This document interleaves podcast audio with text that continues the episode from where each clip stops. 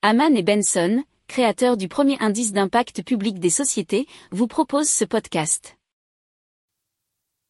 Haman and Benson, a vision for your future.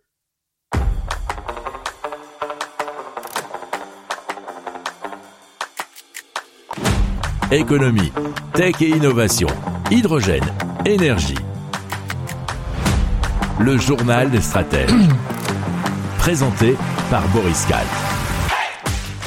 Bonjour à tous et bienvenue dans le journal des stratèges consacré aujourd'hui à l'hydrogène. Au sommaire, on va vous parler d'une usine de production d'hydrogène vert en Belgique. On va vous parler aussi de production d'hydrogène grâce à des éoliennes offshore et on terminera avec la voiture à hydrogène la plus rapide du monde. Vous écoutez le journal des stratèges numéro 267 et ça commence tout de suite.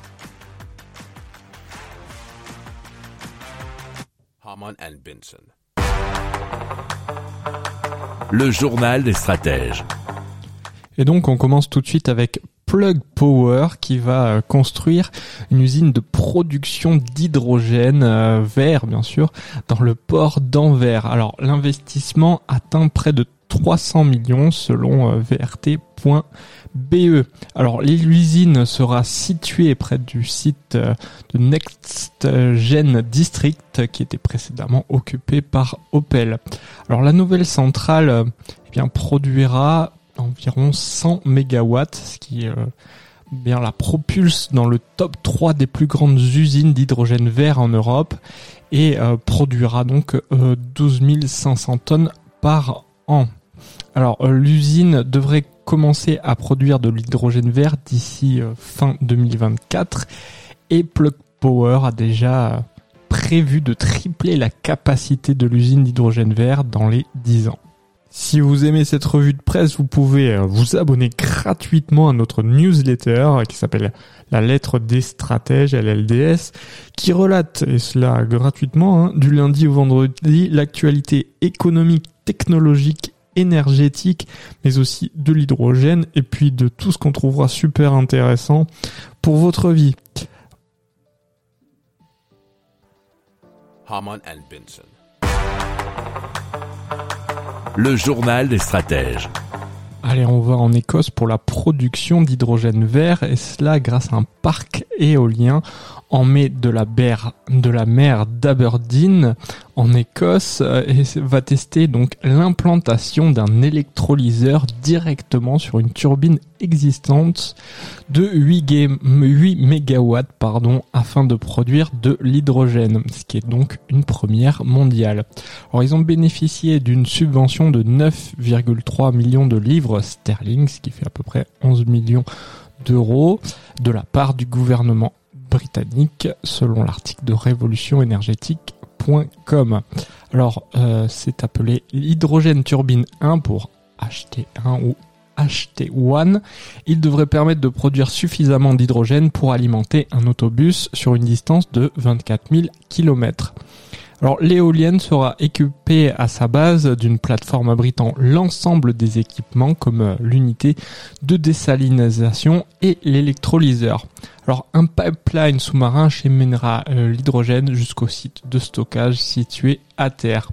Alors l'idée c'est de permettre à terme d'utiliser un même site éolien pour produire à la fois de l'électricité et de l'hydrogène vert grâce aux électrolyseurs intégrés dans les turbines.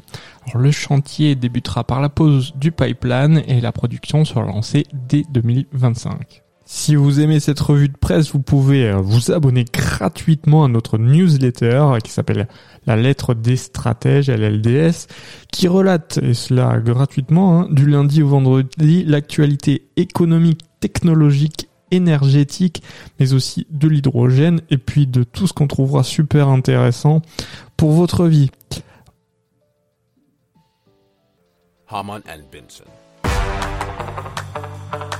Le journal des stratèges.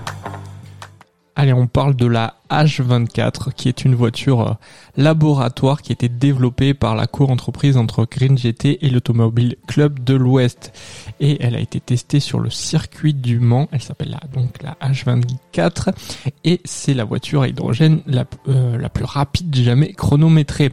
Alors, elle est appelée à courir dès 2025 dans une nouvelle catégorie des 24 heures du Mans, ouverte aux voitures qui sont bien sûr propulsées à l'hydrogène. Ça s'appelle le LMP-H2G. La H24 est équipée d'une pile à combustible qui lui permet donc d'alimenter deux moteurs développement un pic euh, de puissance de 952 chevaux, nous dit l'article de 20minutes.fr.